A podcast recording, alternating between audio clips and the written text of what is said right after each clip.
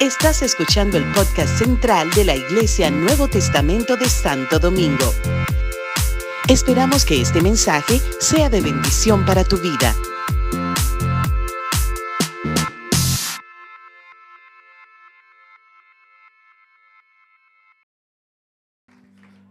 Gloria a Dios. Ay, qué nervios. Ay, Padre. Desde que llegué con los nervios de punta, pues para nadie es un secreto que no soy un experto en, este tema de la predicación de la palabra. Eh, el Señor me ha dado otros dones, otros talentos y los he puesto a su servicio desde años, como decía el pastor. Y esto es una honra, pero es, es una responsabilidad muy seria, muy grande. Y yo no suelo, no suelo hacerlo de esta manera. Yo sé que el Señor a veces me usa para compartir su palabra en medio de las alabanzas y, y agradezco al Señor por, esa, por ese privilegio. Y como decía el pastor, es algo que lo siento desde que tomé la decisión de servir a Cristo hace ya cerca de 14, 15 años. Y, wow, pastor, yo no sabía que usted se acordaba de eso. Yo recuerdo eso, recuerdo ese momento, recuerdo todo lo que me pasó por la mente. Durante un momento sentí vergüenza, pero después el Señor me hizo entender todo. Y yo no me fui de la iglesia yo fui enviado a un seminario intensivo. Porque lo que yo aprendí en esos tres años aproximadamente, no había forma de que yo lo aprendiera aquí en la casa, porque ya el equipo estaba conformado. Aquí todo caminaba. El Señor me envió a un intensivo donde aprendí de la disciplina y aprendí sobre todo de lo que voy a compartir en esta mañana, que es el compromiso de un siervo de Dios. No se trata de pararse aquí, no se trata de provocar el aplauso, no se trata de hacer que usted se emocione. Es que yo debo vivirlo. Yo debo vivirlo. Porque no podemos dar lo que no tenemos, ¿verdad que no? Y el Señor nos llena, nos llena de eso, de, esa responsabilidad, a medida que vamos sumergiéndonos en Él, aprendiendo su palabra. Y lo que yo voy a compartirles en esta mañana no es nada nuevo. Es algo que yo lo he dicho muchas veces aquí, en diferentes ocasiones, con diferentes formatos. Pero yo siempre hablo del compromiso, de una u otra manera. Y voy a sacar mis lentes de viejito. Ay, Padre del cielo. Ah, Señor. Señor, aquí estoy, Padre. Yo me encomiendo a ti, Señor. Y te pido una vez más, Señor, que seas tú hablando a través de mí, Señor, y que no permitas que una palabra, ni una coma, ni una tilde que no venga de ti salga de mi boca, Señor. Úsame, Señor, como ese vaso, Señor, que tú quieres. Ese vaso de barro, pero que tú viertas ese tesoro, Padre, de tu palabra en mí y que yo pueda compartirla, Señor, y que tú prepares los corazones de cada uno de los hermanos que están aquí y de los que nos van a ver y nos están viendo, Señor, a través de las redes. Te lo pido en el nombre de Jesús, Señor. Amén. Ay, Padre del cielo. Me gustaría iniciar eh, el tema de hoy, el compromiso. Muchos de nosotros desde pequeños nos están enseñando lo que es el compromiso. Desde que somos pequeñitos nos enseñan, mira, tienes que comprometerte con hacer la tarea, tienes que ir a la escuela a prestar atención, tienes que hacer las cosas que se te ordenan, tienes que arreglar tu habitación, tienes que tener compromiso y desde pequeñitos vamos viendo que hay detalles que necesitan de una atención especial y de responsabilidad. Va muy de la mano el compromiso con la responsabilidad. Y quiero que leamos, bueno, no tuve la oportunidad de compartir este texto, pero voy a leerles lo que yo estuve investigando acerca del compromiso. ¿Qué es el compromiso? buscando encontré que la palabra compromiso se deriva del latín compromisum y se utiliza para describir una obligación que se ha contraído. En ocasiones un compromiso es una promesa. Por otra parte, el concepto de compromiso también hace referencia a una dificultad. Por ejemplo, cuando decimos estoy en medio de un compromiso. Otro uso relacionado a esta noción tiene que ver con las parejas. Cuando se enamoran, deciden contraer matrimonio y asumen el compromiso de vivir el uno para el otro. El compromiso también como camino hacia una meta. Se dice que una persona se encuentra comprometida con algo cuando cumple con sus obligaciones, con aquello que se ha propuesto o que le ha sido encomendado, es decir, que vive, planifica, reacciona de forma acertada para conseguir sacar adelante un proyecto, una familia, un trabajo, sus estudios, etc. Gloria a Dios. Para que exista un compromiso real, es necesario que haya conocimiento. Pero ¿cómo así? Sí, no podemos estar comprometidos a hacer algo si desconocemos los aspectos de este compromiso, o sea, las obligaciones que supone. De todas formas, se considera una persona, se considera que una persona está realmente comprometida con algo cuando actúa en pos de alcanzar objetivos por encima de lo que se espera.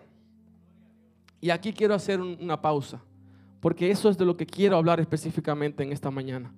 Yo sé que todos tenemos compromiso con el Señor, con la iglesia.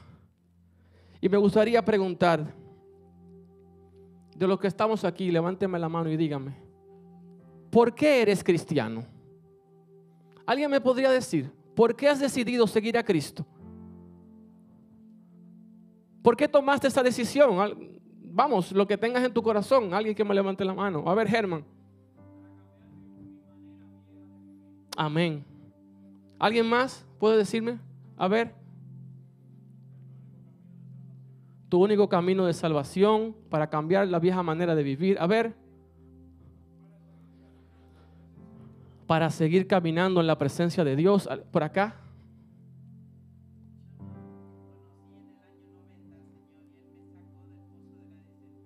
Gloria a Dios. Él la sacó del pozo de la desesperación. Por acá. Amén. Algo te hacía falta.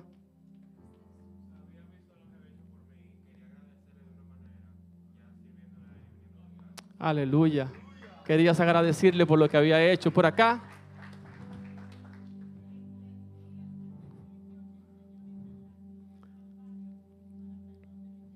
Amén. Entendió el sacrificio que hizo el Señor en la cruz para perdonar sus pecados. Aleluya.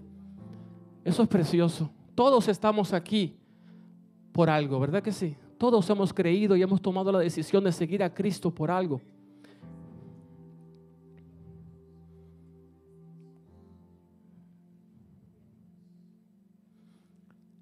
Pero ¿sabía usted que cuando usted toma la decisión de servir a Cristo, usted está asumiendo un compromiso? Todos en el momento que decimos, sí Señor, yo te acepto como mi Señor y mi Salvador, asumimos un compromiso. Es un reto y tiene muchas responsabilidades. Que muchas veces, como decía la descripción ahorita, desconocemos las cosas que tenemos que hacer. Y por eso uno de los compromisos como cristiano es conocer la palabra de Dios tenemos que comprometernos a estudiar la palabra de Dios, a exponernos a la palabra de Dios, porque es lo que nos va a hacer conocer en qué compromiso nos hemos metido. ¿Qué está esperando el Señor de nosotros? Porque muchas veces cuando estamos eh, haciendo algo para nuestro jefe o para nuestros maestros en la escuela, en la universidad, emprendemos a hacer trabajos y proyectos que nos mandan. Oh Padre Santo y no sabemos muy bien y no podemos dar el 100%. Si estamos en un trabajo y no sabemos muy bien lo que nos toca hacer, difícilmente vamos a ser eficientes en lo que nos toca. Eso va a traer consecuencias, porque si tú no rindes lo que tienes que rendir, tu jefe te va a reclamar. y es muy probable que pierdas tu trabajo si no lo haces correctamente. Por eso tenemos que esforzarnos en conocer para qué estamos llamados, cuál es el compromiso que yo he asumido al decirle que sí a Cristo. Porque Él está contigo y hay muchas promesas en la palabra que Él tiene para ti. Pero sabes una cosa, muy importante, Él no te debe nada. Dile al que está a tu lado, dile, mira, Dios no te debe nada, pero tú se lo debes todo. Tú se lo debes todo. Yo se lo debo todo. Cuando yo entiendo eso, que Él no me debe nada, pero que yo se lo debo todo, mi actitud comienza a cambiar. Porque yo no ando por la vida creyendo que todos me deben algo y que el Señor, no, yo hice demasiado. Yo esta semana fui tres veces a la iglesia. Yo diezmé hoy como nunca había diezmado. Yo soy el que más diezmo. Yo soy el que más trabajo. Todo lo que tú hagas, todo lo que tú hagas no va a compensar lo que Dios ha hecho por ti. Porque Él no te debe nada, pero tú sí le debes mucho a Él. Aleluya. ¿Sabía usted que tenemos deberes como cristianos? En el momento que asumimos la responsabilidad, el compromiso de ser cristianos, o sea, seguir a Cristo, caminar como Él caminó, modelar a Cristo con nuestras acciones, con nuestro andar, no solamente dentro de las cuatro paredes. Lo hemos hablado muchísimo eso. Y yo sé que muchos de nosotros lo entendemos, pero no todos. Y los frutos están ahí. Los frutos están ahí. Y es yo diría que es algo normal. Es algo, es algo normal. Porque el ser humano, el ser humano de continuo procura hacer el mal cuando se aparta de la luz de Cristo. En el momento en que el pecado se introdujo en la humanidad a través de Satanás, el Señor lo reprenda, toda, toda la convicción humana cambió. Todo el diseño perfecto que tenía el Señor con nosotros fue transformado, fue contaminado. El ser humano, lamentablemente, fuera de Dios, tiene la constante convicción de irse hacia el mal, de hacer lo malo, la tendencia de hacer lo malo. Mire, eso es naturaleza. Y la única manera de evitarlo es estando firme y constante en el compromiso que hemos asumido como cristianos. Por eso nosotros somos llamados la sal y la luz de este mundo. Porque somos la diferencia. Somos lo que podemos hacer que se transforme. Somos lo que podemos ir a los lugares llenos de tiniebla y decir, yo soy una luz. Yo voy a alumbrar con lo que yo he aprendido, con lo que Dios me ha enseñado a través de su palabra, porque yo entendí que Él no me debe nada, que yo se lo debo todo. Gloria a Jesús. Mira, nosotros estamos llamados a tener comunión con Dios, a aprender su palabra, a apartarnos del pecado, a consagrarnos para Dios, a ser la sal y la luz, como ya les decía, amar a Dios sobre todas las cosas, a nuestro prójimo como a nosotros mismos. Y si tú quieres saber un poco más de las cosas que tenemos que hacer, de los deberes como el cristiano, yo te invito a que leas Romanos 12. El libro de Romanos, el capítulo 12, tiene un montón ay, de cosas muy puntuales. Les voy a leer unas cuantas, porque no me quiero... No, no, no, tenemos que leer la palabra, gloria al Señor. Es ella la que transforma. No soy yo, no es la gracia que es la palabra. Deberes cristiano, Romanos 12. Así que, hermanos, os ruego por las misericordias de Dios que presentéis vuestros cuerpos en sacrificio vivo, uh, santo, agradable a Dios que es vuestro culto racional. No os conforméis a este siglo, sino transformaos por medio de la renovación de vuestro entendimiento. Esa renovación solamente va a venir mientras vamos escudriñando su palabra, mientras nos exponemos a ella.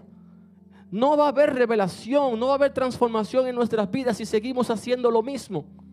Si seguimos exponiéndolo, exponiéndonos a la basura del mundo, sobre todo en los tiempos que estamos viviendo.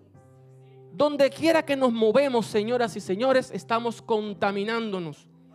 Tenemos que estar protegidos con la armadura de Cristo en todo momento, en todo tiempo. Aún en nuestra casa, aún en nuestra habitación. A veces estamos ahí tranquilos, agarramos el teléfono y vemos algo muy bonito y cuando pasamos hacia arriba, lo que viene abajo ya no es tan bonito. ya viene apartándonos. ¿eh? Es un bombardeo terrible, como dice nuestra pastora. Amén. Y sigue por ahí, ese capítulo de Romanos es increíble. Debemos aprenderlo. Yo te invito a que lo busques en tu casa, lo escudriñes bien y lo estudies, porque vas a ser bendecido y te va a ayudar a transformar tu manera de pensar y a no conformarte con este siglo. Aparte de, esos, de todos esos deberes que tenemos que tener como cristianos, cuando asumimos el compromiso de ser cristianos, también tenemos una gran comisión.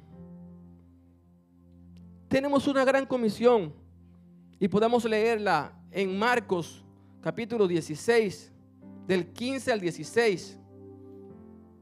Marcos capítulo 16, del 15 al 16 dice, y les dijo, id por el mundo y predicad el Evangelio a toda criatura.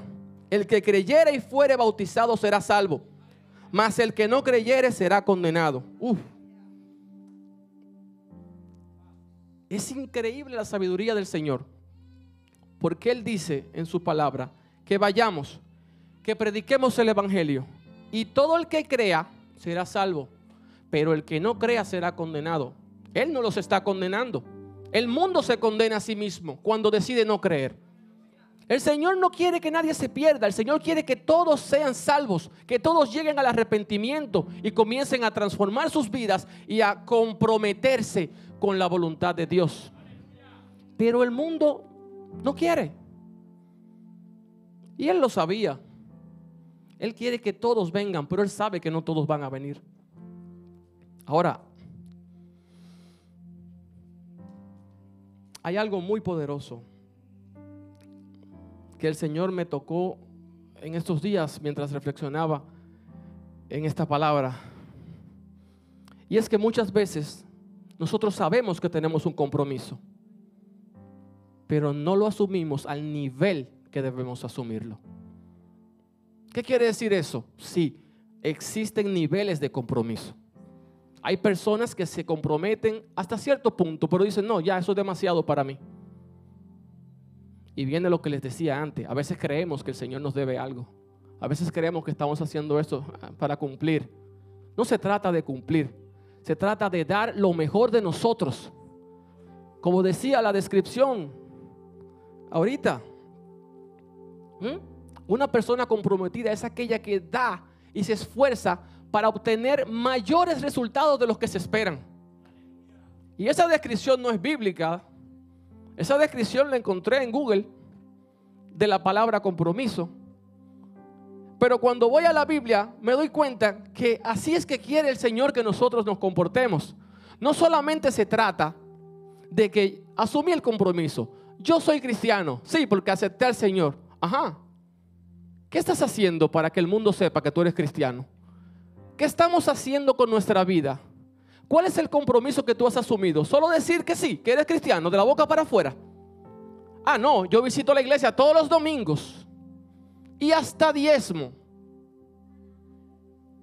Señor Jesús, como que el Señor solamente necesita tu dinero y tú crees que con eso lo vas a comprar. El Señor te necesita. El Señor no te necesita, perdón. Pero Él quiere que tú lo hagas. Él quiere que tú te entregues por completo. Y estuve leyendo el libro de Mateo 25. Uy, Padre. Y de verdad que ardía en llama mi corazón. Porque antes de, de Mateo, estuve viendo una parábola donde el Señor le hablaba de unos siervos que hacían su trabajo y hacían todo lo que tenían que hacer. Wow, ¿cómo nos sentiríamos nosotros si nuestros empleados o las personas que, están a nuestro alrededor o que a veces tenemos la, la autoridad de tomar decisiones sobre ellos, hicieran todo lo que tienen que hacer? En tu casa, si tus hijos hicieran todo lo que tienen que hacer, ¿cómo te sentirías? Bien, ¿verdad que sí? En el trabajo, los empleados que hagan todo lo que tú le pediste que hagan. Qué bien se sentiría. Todo marcharía bien. Pero ¿saben qué? Aún haciéndolo que tienes que hacer, si no asumes el real compromiso de hacer un esfuerzo mayor para obtener más de lo que se te pide, no estás 100% comprometido. Y miran el ejemplo. Después de que estos siervos hicieron todo lo que tenían que hacer y le preparaban y atendían a su Señor, miren cómo les responde. Así también vosotros, cuando hayáis hecho todo lo que os ha sido ordenado, decid, siervos inútiles somos, pues lo que debíamos hacer hicimos. Yo lo voy a repetir. Así también nosotros, cuando hayamos hecho todo lo que se nos ha ordenado, tenemos que decir, siervos inútiles somos, porque solamente hemos hecho lo que se nos pidió que hiciéramos. Eso es, eso es fuerte. Eso es fuerte. Muchos de nosotros aquí ni siquiera estamos haciendo lo que nos están pidiendo que hagamos. Muchos de nosotros aquí ni siquiera hemos invitado a alguien para la actividad del domingo. Sí, yo sé que sí.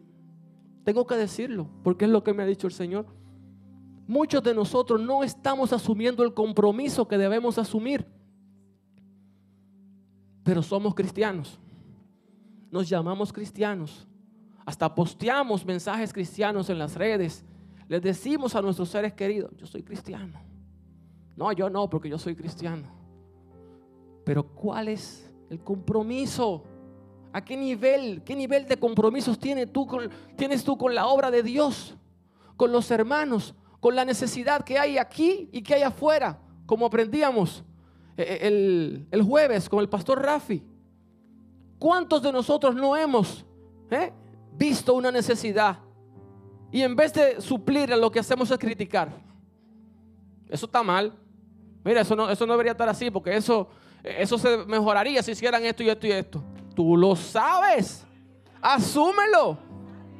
Asúmelo. Si tú sabes cómo se soluciona, entonces tú ya estás fallando ya tú estás en falta. Porque tú sabes suplir una necesidad y no lo estás haciendo. No tienes el tiempo para hacerlo, te falta algo, considera. Pues acércate a alguien, ofrécele tu asesoría, ofrécele, qué sé yo, mira, bríndale tu solución. Porque muy probablemente sea a ti que el Señor te esté esperando para solucionar ese problema, para llenar ese vacío, para cubrir esa circunstancia que tú estás criticando en vez de solucionarla. Es lo que decía desde el principio. Nuestra naturaleza de constante se inclina hacia el mal. Y yo por años he notado que los cristianos tenemos algo y eso como una rampa de, de, crecimiento y que esa rampa luego tiene una bajada y se mantiene ahí como subiendo y bajando, subiendo y bajando. Hay temporadas en las cuales estamos muy metidos con Dios pero hay otras temporadas en que todo, ay, nos pesa, nos cuesta tanto. Ay, levantarme temprano a las 6 de la mañana para la mañanita. Uf, no, no, yo no puedo. Tengo cosas que hacer. Pero ni un día, ni un día. Nos, nos conectamos de lunes a sábado, seis días a la semana. Ni un día puedes conectarte. Gloria a Dios. Mira, yo no he venido aquí, iglesia, para criticarte ni acusarte. Yo vine para incentivarte, para motivarte a que sepas que tú lo puedes hacer mejor. Y no solamente que lo puedes, es que debes hacerlo mejor. Porque habrá consecuencias, déjame decirte. Habrá consecuencias. La palabra dice bien claro. Digan que siervos inútiles son cuando hacen lo que tienen que hacer, lo que se les mandó hacer. Pero yo sigo leyendo y en Mateo 25 tengo el ejemplo de las vírgenes. Uy, esas vírgenes. Las vírgenes prudentes y las que no lo eran. Las que tenían sus lámparas llenas de aceite y las que no tenían aceite. Y llegó ese momento en el que el esposo vino. Y habían algunas que decían, pero compárteme de tu aceite. Mm, mm, no, vayan y compren su aceite. Porque se descuidaron. ¿Mm? se descuidaron. Y eso es lo que yo quiero en esta mañana, tratar de tocar tu corazón con esta palabra, para que si te sientes que estás descuidado, que te actives. Llena tu lámpara, llena tu lámpara. Ay, hermano mío, llena tu lámpara. Llena tu lámpara. ¿Quiénes saben que estamos viviendo en los tiempos finales? ¿Quién, ¿Quién puede identificar lo que está pasando en el mundo? Veo pocas manos levantadas. Señores, estamos viviendo los tiempos finales, definitivamente. Todo lo que dice Mateo 24 se está cumpliendo. Todo. Y aún así viéndolo, estamos tan distraídos, estamos tan entretenidos con lo que pasa en el mundo, con las redes, con un montón de otras cosas que no son lo que van a garantizar la salvación de tu alma. Ni la tuya, ni la de los tuyos. Ni la tuya, ni la de aquellos que tú estás llamado a influenciar para que también sean salvos. Porque ese es tu compromiso. Esa es la gran comisión que tenemos como cristianos. Los deberes de cristiano ya los acabamos de ver y, tienen que estudiarlos, se los pido por favor. Pero esos van a ser también para nuestra bendición. Pero la gran comisión es la que nos va a ayudar a salvar a otros. Para que esa sangre que corra no sea reclamada y fue por ti. Esa sangre te pertenece a ti. Eras tú que estabas llamado a predicarle el Evangelio, a hablarle las buenas nuevas y no lo hiciste. Porque estabas distraído con otras cosas. Porque no asumiste el compromiso que tenías que asumir. Porque solamente te conformabas con ir a la iglesia los domingos. Solamente te conformabas con conectarte al culto por Facebook o por, cualquier plataforma. Y no se trata de eso. El fin no es la iglesia. Lo que estamos haciendo no es para traer gente a la iglesia. Lo que estamos haciendo es para llevar gente al cielo.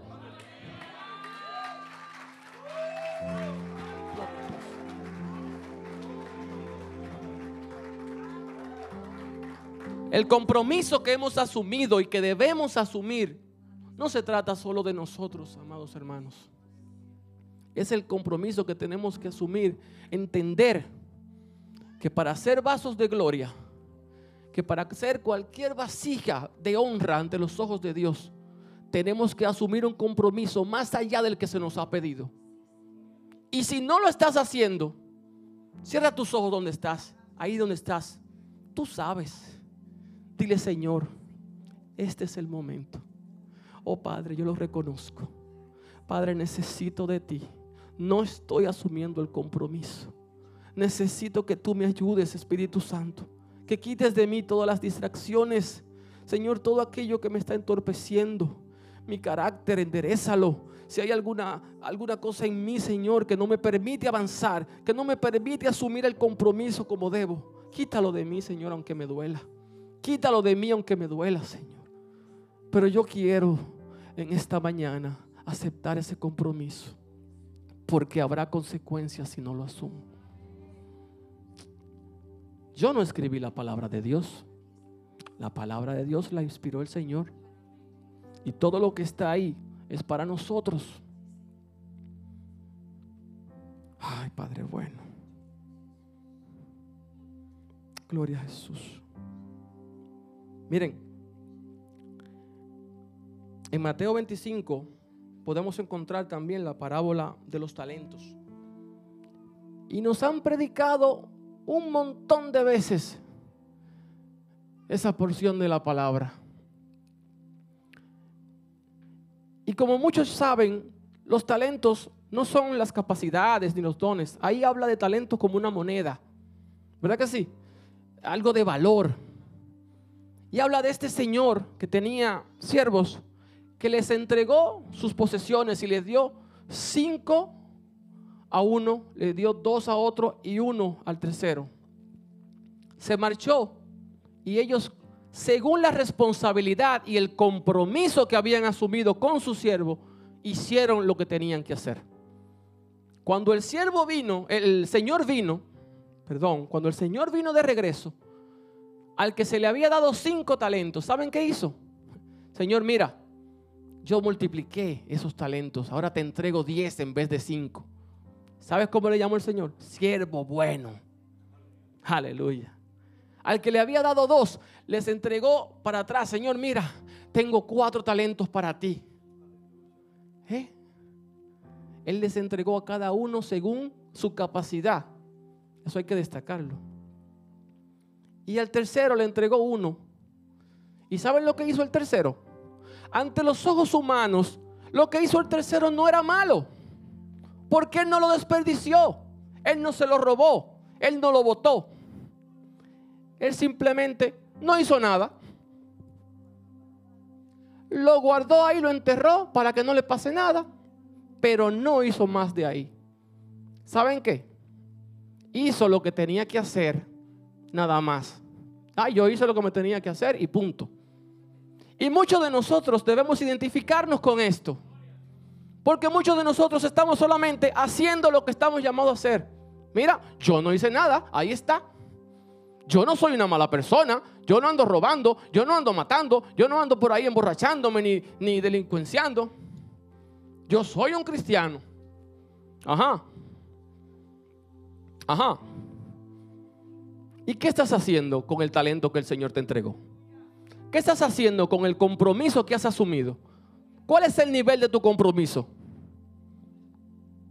Porque déjame decirte que a ese que lo enterró y se lo entregó tal cual, ¿eh? seguramente lo limpió, estaba muy bonito, eh, mire, ahí te lo entrego. ¿Qué es lo que muchos de nosotros estamos haciendo? Solamente lo que se nos llamó a hacer. ¿Y saben lo que dice aquí la palabra? Que el Señor le respondió, siervo malo y negligente, ¿sabías que ciego donde no sembré y que recojo donde no esparcí? Él lo sabía. No era un secreto. Él conocía a su Señor y él sabía de lo que era capaz. ¿Mm? Nosotros conocemos a Dios y sabemos que es amor. Sabemos que es amor, pero también sabemos la otra parte, ¿verdad? También sabemos que es fuego consumidor. También sabemos que es fuego consumidor. Y eso no me lo inventé yo. Yo no lo estoy diciendo para tratar de, eh, asustarles o de decirle algo que, los amedrente y que ustedes por miedo vengan a acercarse al Señor. Eso es la palabra de Dios. Es la que nos ayuda a meternos en el compromiso real.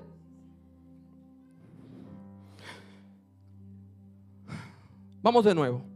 Respondiendo su Señor, le dijo, siervo malo y negligente, ¿sabías que ciego donde no sembré y que recojo donde no esparcí? Por tanto, debías haber dado mi dinero a los banqueros y al venir yo hubiera recibido lo que es mío con los intereses. Quitadle pues el talento y dadlo al que tiene diez talentos, porque al que tiene le será dado y tendrá más. Me hago una pausa porque esto me habla también de mayor compromiso. Esto me habla de mayor responsabilidad. Pero el Señor te prepara para eso. El Señor no te va a dejar solo, el Señor no te va a desamparar. Si Él te pone un compromiso grande en tus manos, créelo que Él te va a respaldar. Él te va a respaldar. Y al que tenía 10 porque había dado la milla extra, al que tenía 10 porque había dado la milla extra, le dieron el talento. ¿eh? Porque se le iba a dar más. Gloria a Dios. Y al que no tiene, aún lo que tiene le será wow, quitarle al que no tiene. Señor Jesús, pudiéramos, pero el tiempo avanzado. Aún lo que tiene le será quitado. Y al siervo inútil, ¿a quién? Perdón. Repítame nuevo, ¿a quién? ¿Quién es el siervo inútil según lo que aprendimos? El que hace lo que tiene que hacer. Oh Padre del cielo. Esto a mí me despeinó, me bajaron los sudores y entendí, dije, ay Dios mío del cielo, pero estoy mal. Pero estoy mal. ¿Saben lo que dice? Da hasta miedo de verdad. Y al siervo inútil echadle en las tinieblas de afuera Allí será el lloro y el crujir de dientes. ¿A quién es eso? ¿Te sientes identificado? ¿Estás entendiendo lo que el Señor nos quiere decir con esta palabra? Aunque te llames ser cristiano, aunque hayas asumido el compromiso de hacer lo que se te manda hacer, mira, si tú no das la milla extra, si tú no te entregas por completo y vas un poco más allá, te tengo malas noticias. Te tengo malas noticias. Él está hablando de siervos. Él no está hablando ahí de gentiles y de incrédulos. Él está hablando de los siervos. Y hemos leído en otras porciones también de la palabra acerca de los fríos y de los tibios. ¿Verdad que sí? Yo lo identifico. Para mí, el siervo inútil es un tibio. Es alguien que está ahí, que tiene algo, que tiene un nivel de compromiso bajo. Por eso es tibio, por eso no es caliente. Miren, mis pastores están aquí y no me dejan mentir. Yo desde que vine de mi intensivo, me comprometí con la obra de Dios. Pero a un punto, que quizá muchos de ustedes no lo saben, pero a un punto,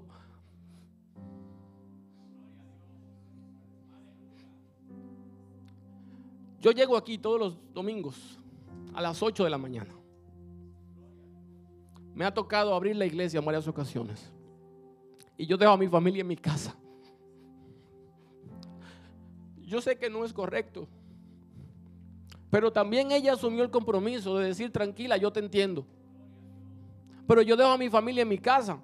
Que vengan un taxi más atrás. Yo llegué a las 8. Vine, abrí la iglesia. Prendí los aires, prendí todo, prendí los equipos. Quería ponerme a meditar en el mensaje, hacer algunas correcciones, a incluir algunas notas. Pero ¿saben qué pasó? Había unos fallos técnicos terribles y no quería sonar el sonido. ¿Y qué pasa? No encontrábamos la causa. Y duramos casi una hora tratando de investigar por qué no sonaba. Y me fajé a ayudar a, Josué que nos está asistiendo hoy con el sonido. Y estábamos buscando y cambiamos cables, pusimos, prendimos, apagamos, todo. Y no pasaba nada, no sonaba. Y mi tiempo que yo quería dedicar para quizás hacer algunas notas más claras, no lo pude hacer.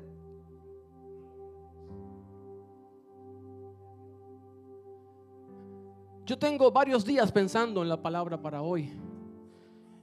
Y la palabra compromiso está muy ligada a mi ser y a lo que yo soy como cristiano. Pero no lo digo de la boca para afuera. Mis pastores están ahí que han visto los frutos. Mis hermanos están aquí. Y saben una cosa, yo no me considero más que un siervo inútil. Porque cada vez que hago algo y doy mi mayor esfuerzo, siento, pude haber hecho más.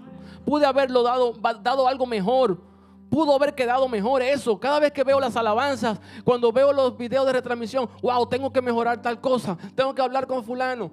Cada vez que termina un servicio, yo le estoy escribiendo a Máximo porque estoy viendo y revisando. Digo, Máximo, algo no quedó bien en esto, tenemos que mejorarlo para el domingo que viene, porque no me siento conforme.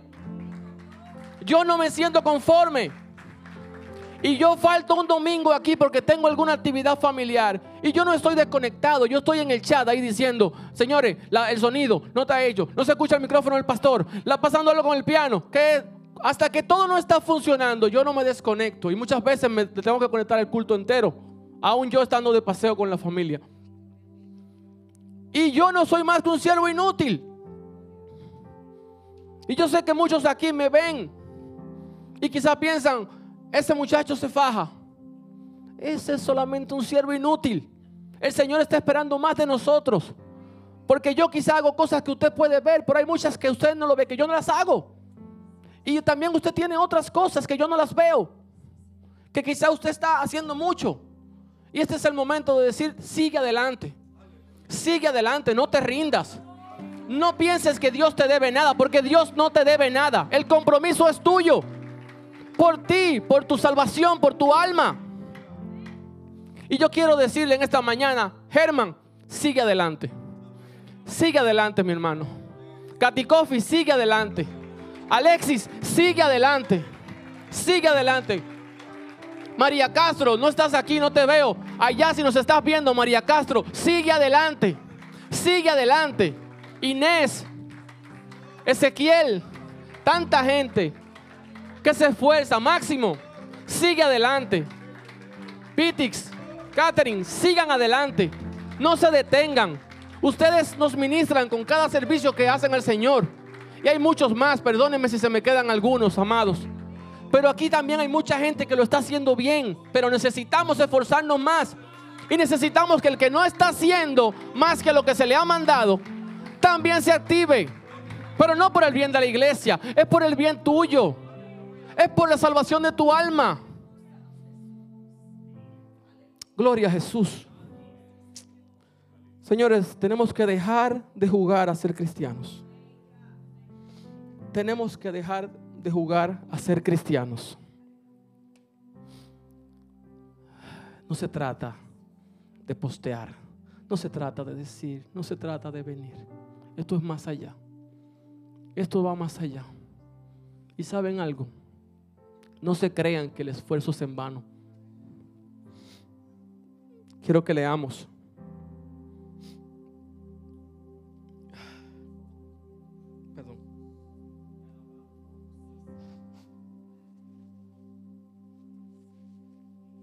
En Primera de Corintios 15, 58.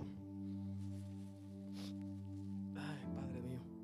Primera de Corintios 15, 58 dice, por lo tanto, mis queridos hermanos, manténganse firmes e inconmovibles Manténganse firmes e inconmovibles, progresando. Eso habla de ir cada día aumentando un poco más, progresando, progresando, progresando. Siempre en la obra del Señor. Conscientes de que su trabajo en el Señor no es en vano. Dile al que te queda a tu lado, tu trabajo en el Señor no es en vano. Tu trabajo en el Señor no es en vano. Aquel día, miren, la palabra dice en Mateo 25, 31 al 40. Leamos esto, que esto es precioso. Cuando el Hijo del Hombre venga en su gloria y todos los santos ángeles con él, entonces se sentará en su trono de gloria y serán reunidas delante de él todas las naciones y apartará los unos de los otros, como aparta el pastor las ovejas de los cabritos y pondrá las ovejas a la derecha y los cabritos a la izquierda. Entonces el rey le dirá a los de su derecha, venid, benditos de mi Padre, heredad del reino preparado para vosotros desde la fundación del mundo. Porque tuve hambre y me disteis de comer, tuve sed y me disteis de beber, fui forastero y me recogisteis, estuve desnudo y me, y me cubristeis. Enfermo y me visitaste, en la cárcel y viniste a mí. Entonces los justos, los de la derecha, les responderán diciendo, Señor, ¿cuándo te vimos hambriento y te sustentamos? ¿O sediento y te dimos de beber? ¿Y cuándo te vimos forastero y te recogimos? ¿O desnudo y te cubrimos? ¿O cuando te vimos enfermo o en la cárcel y vinimos a ti? Respondiendo el rey, les dirá, de cierto os digo, que en cuanto, a, que en cuanto lo hicisteis a uno de mis hermanos más pequeños, a mí me lo hiciste. En cuanto lo hiciste a uno de mis hermanitos más pequeños, a mí me lo hiciste. ¿De qué nos está hablando esto? De los deberes del cristiano. Porque ser cristiano no es venir a la iglesia. Ser cristiano no es venir a exponerse solamente a la palabra. Ser cristiano no es agarrar mi ofrenda todos los domingos, agarrar mi diezmo y darlo todos los domingos. Eso es parte. Pero la vida cristiana se trata de servir. Se trata de servir al prójimo. Eso es lo que habla de nosotros como cristianos realmente. El pastor yo siempre digo, ay Padre, ayúdanos a tener ese corazón que tiene el pastor. La capacidad que tiene de cada domingo pararse aquí con una palabra fresca. Y muchas veces quizás no sea tan fresca, pero Él tiene una gracia distinta. Pensando en la necesidad del pueblo. Y pararse aquí a predicar sabiendo la condición de cada uno de nosotros Porque si hay alguien observador en esta iglesia, se llama el pastor. Él se para aquí, pero mientras está predicando, está viendo a todo el mundo y ve caras y sabe quién tiene un mes que no venía, quién tiene dos meses que no venía, quién viene todos los domingos, quién está esforzado, sabe quién vio haciéndolo mal hecho por ahí. Y su palabra tiene que seguir siendo la misma. Su palabra tiene que seguir siendo la misma y tiene que seguir siendo un amor a esa oveja. Porque Él está consciente de algo y creo, creo que eso se lo he mencionado en alguna ocasión. Él me lo mencionó y nunca se me ha olvidado. Yo soy, yo estoy claro de que estas ovejas no son mías, son de Cristo. Y yo estoy aquí cuidándole las ovejas al Señor. Y yo no vine aquí a maltratar ovejas ni a. Ay, Padre. El pastor está claro que todo esto es prestado. Que él está solamente siendo un siervo fiel. Y que cada día se esfuerza. Y nosotros lo vemos, se desgasta los bendecimos, pastor, pastora, los bendecimos. Oh Padre del cielo, sigue llenándolos de sabiduría, sigue llenándolos de, de paciencia cuando sea necesario, Señor. De más amor, oh Padre. Gracias por los recursos que estás trayendo. Gracias por el pastor Esdras. Gracias, amado. Gracias, Dios mío, porque tú estás haciendo en nosotros esa obra. Tú estás avivándonos. Tú nos estás llevando a todos a convertirnos en vasos de gloria. Dios te bendiga, iglesia. Dáselo fuerte al rey. Yo me uno a ese aplauso.